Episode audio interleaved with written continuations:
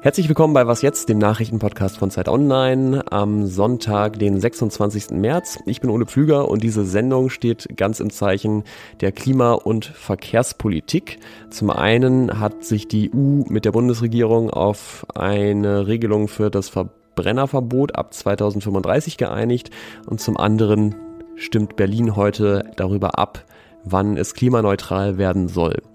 Los geht's mit den Nachrichten. Ich bin Susanne Heer. Guten Morgen. Die Stimmung in der Ampelkoalition ist nicht gut. Beim Koalitionsausschuss im Kanzleramt gibt es heute Abend dementsprechend viele Themen auf der Liste. In der Debatte geht es unter anderem um Autobahnausbau, den Klimaschutz im Verkehrsbereich, den Heizungstausch und den Haushalt für 2024. Besonders Grüne und FDP sind sich uneinig. Während die Grünen mehr Tempo und Investitionen beim Klimaschutz fordern, mahnt die FDP weiter zur Haushaltsdisziplin.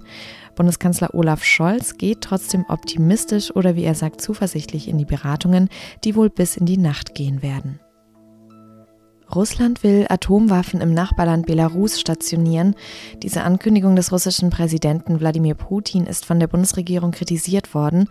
Im Auswärtigen Amt ist von einem weiteren Versuch der nuklearen Einschüchterung die Rede. Putin argumentiert, dass auch die USA bei Verbündeten in Europa Atomwaffen stationiert haben. Der Vergleich sei irreführend, so das Auswärtige Amt. Belarus gehört mit Machthaber Alexander Lukaschenko zu Moskaus engsten Verbündeten. Redaktionsschluss für diesen Podcast ist 5 Uhr. Werbung. Diese Woche in der Zeit? Die Bücher des Frühlings. 16 Seiten blühende Fantasie von gefährlichen Liebschaften, einer Flucht auf dem Mississippi und magische Erzählkunst. Das Literaturspezial zur Buchmesse in Leipzig. Die Zeit, Deutschlands größte Wochenzeitung. Jetzt am Kiosk oder direkt bestellen unter zeit.de/slash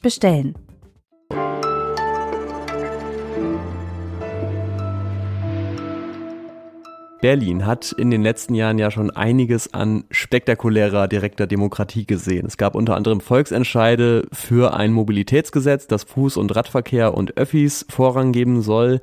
Es gab eins für den Weiterbetrieb des Flughafens Tegel und für die Enteignung von großen Wohnkonzernen.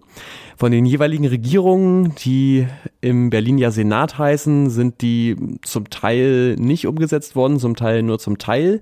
Trotzdem steht heute mal wieder ein Vorschlag zur Abstimmung, der besonders weit geht. Berlin soll nämlich bis 2030 klimaneutral werden, statt wie bisher geplant bis 2045. In den letzten Umfragen sieht es auch so aus, als könnte sich eine Mehrheit dafür aussprechen und wie es dann weitergehen würde, das erklärt mir jetzt Petra Pinzler aus unserem Hauptstadtbüro, die allerdings gerade in Frankfurt ist. Hallo Petra. Hallo. Morgen bin ich wieder in Berlin. Jetzt ist es ja so, selbst der rot-rot-grüne Senat, dem man ja erstmal ja, Klimafreundlichkeit unterstellen würde, ist gegen die Forderung des Volksbegehrens, sagt, das ist nicht machbar. Und der Nachfolgesenat wird ja wohl von der CDU angeführt werden, die sich ja zum Beispiel in Berlin auch sehr stark als Autopartei profiliert. Wird die sich denn durch so einen Volksentscheid zur Klimapolitik überhaupt zwingen lassen? Das Besondere an diesem Volksentscheid ist, dass es tatsächlich ein bestehendes Gesetz nimmt, nämlich das Klimaschutzgesetz, und da Paragraphen verändert.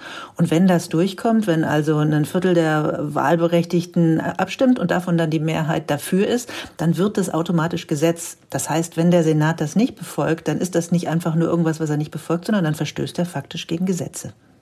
Aber jetzt ist es ja in der Klimapolitik häufig nicht so, dass die wenig ambitionierten Ziele das Ziel sind. Ne? Also zum Beispiel das internationale 1,5 Grad Ziel aus Paris, das gibt es ja. Das Problem ist ja häufig, dass dann auch die Politik gemacht werden muss, die ausreicht, um dieses Ziel zu erreichen. Und deswegen die Frage, wie realistisch wäre es denn, dass Berlin es dann tatsächlich auch hinbekommt, bis 2023 klimaneutral zu werden, selbst wenn die Politik es wirklich will? Also wenn man zynisch auf das Ganze schaut, dann ist es überhaupt nicht realistisch. Man sieht ja auch in der Bundespolitik, dass die Bundesregierung die Klimaziele und das Klimaschutzgesetz, was sie sich gemacht hat, nicht befolgt. Da könnten die Berliner jetzt sagen, ja, dann machen wir das auch nicht. Aber wenn man Demokratie und Gesetze ernst nimmt, und das sollten die Regierenden eigentlich schon tun, dann müssen sie sich schon ranhalten.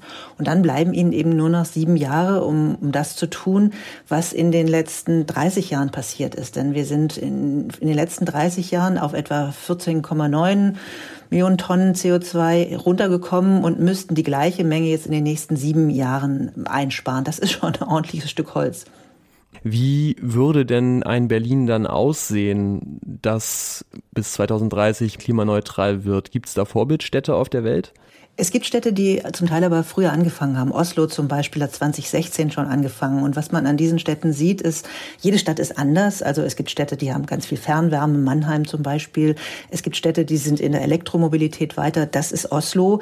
Und ein großer Teil der CO2-Emissionen wird eben beispielsweise durch den Verbrenner verursacht. Man müsste dann den Verbrenner aus Berlin aussperren. Oder, oder nicht oder, sondern und man muss ganz viel an der Wärmewende machen. Denn ein großes Problem in Berlin ist die Frage, wie wir heizen. Und das funktioniert eben leider meistens immer noch mit fossilen, also mit Öl, Kohle und Gaskraftwerken.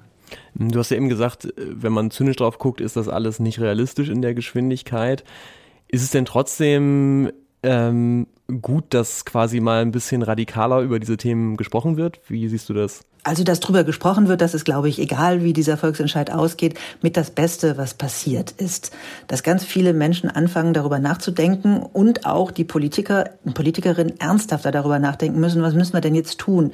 Denn wie in so vielen anderen Behörden und Gremien sagt man immer, na ja, das mit dem Klimaschutz ist irgendwie wichtig, aber wenn es dann konkret wird, mhm. dann will man eben doch nicht ran. Und das hat sich geändert. Selbst die CDU und die SPD, die im Moment über eine Koalition verhandeln und möglicherweise oder sehr wahrscheinlich die nächste Stadt Stadtregierungen stellen werden, haben schon gesagt, sie würden 10 Milliarden extra für den Klimaschutz ausgeben.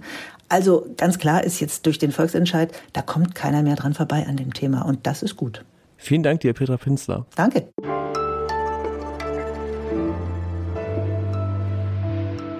Alles außer Putzen. Wenn meine Stimme heute noch ein bisschen angeraut klingt, dann liegt das daran, dass ich am Tag vor der Produktion meinen eigenen Junggesellenabschied hatte.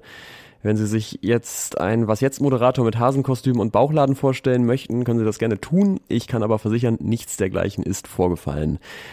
Was macht das Ganze jetzt zu einer Wochenendempfehlung für diese Rubrik? Ich fand daran extrem schön zu sehen, wie Freundinnen und Freunde von mir, die sich vorher überhaupt nicht kannten, einander kennengelernt und super verstanden haben. Und ja, die Anzahl der Junggesellen und Junggesellinnenabschiede in den meisten Leben ist jetzt nicht besonders hoch, aber Anlässe schaffen, bei denen sich Freundeskreise mischen, das geht ja natürlich theoretisch jedes Wochenende und ich kann es nur empfehlen. Was ich allerdings nicht so empfehlen kann, ist am Tag danach einen Podcast zu produzieren.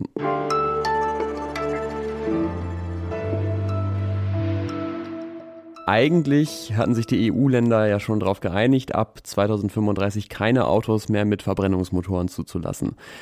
Dann hatte sich Deutschland aber in letzter Minute anders überlegt und Verkehrsminister Volker Wissing von der FDP forderte Ausnahmen für klimaneutrale sogenannte E-Fuels. Und weil im Windschatten bzw. in der Bremsspur von Deutschland dann noch andere Staaten ebenfalls Zweifel angemeldet haben, drohte das Verbrennerverbot dann ganz zu scheitern.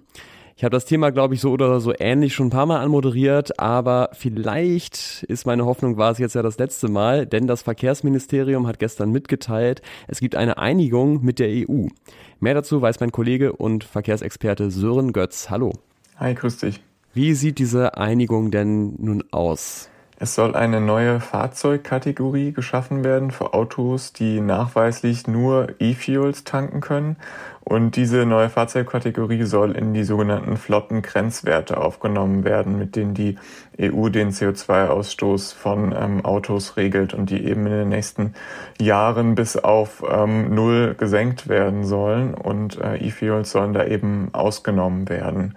Das muss dann allerdings technisch auch noch gelöst werden. Das ist jetzt nicht Teil ähm, des juristischen Prozesses, der da auf EU-Ebene abläuft und äh, des politischen, aber man muss dann auch erstmal sehen, dass diese äh, Systeme, die erkennen können, ob ein Auto überhaupt nur E-Fuels im Tank hat oder eben doch Benzin oder Diesel, dass die noch entwickelt werden müssen.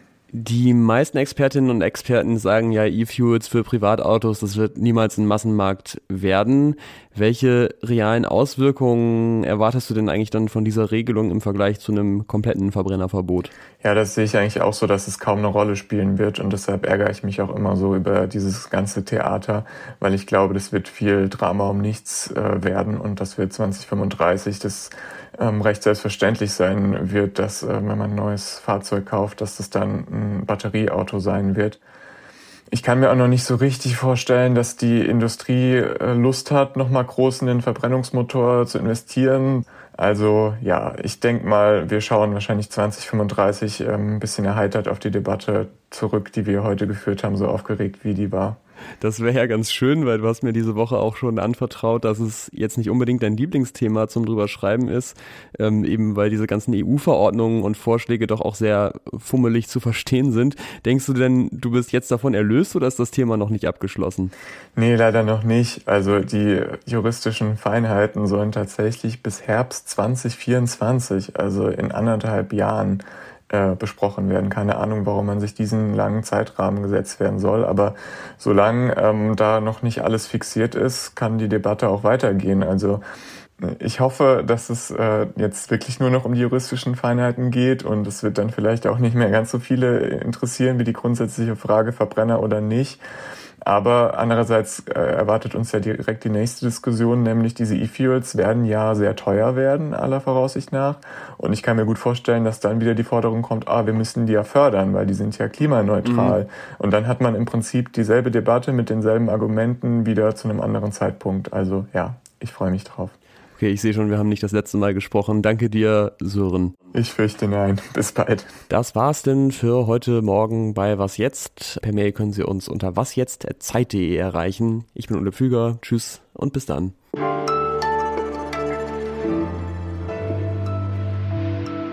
So, hören wir mal kurz. Hört man das?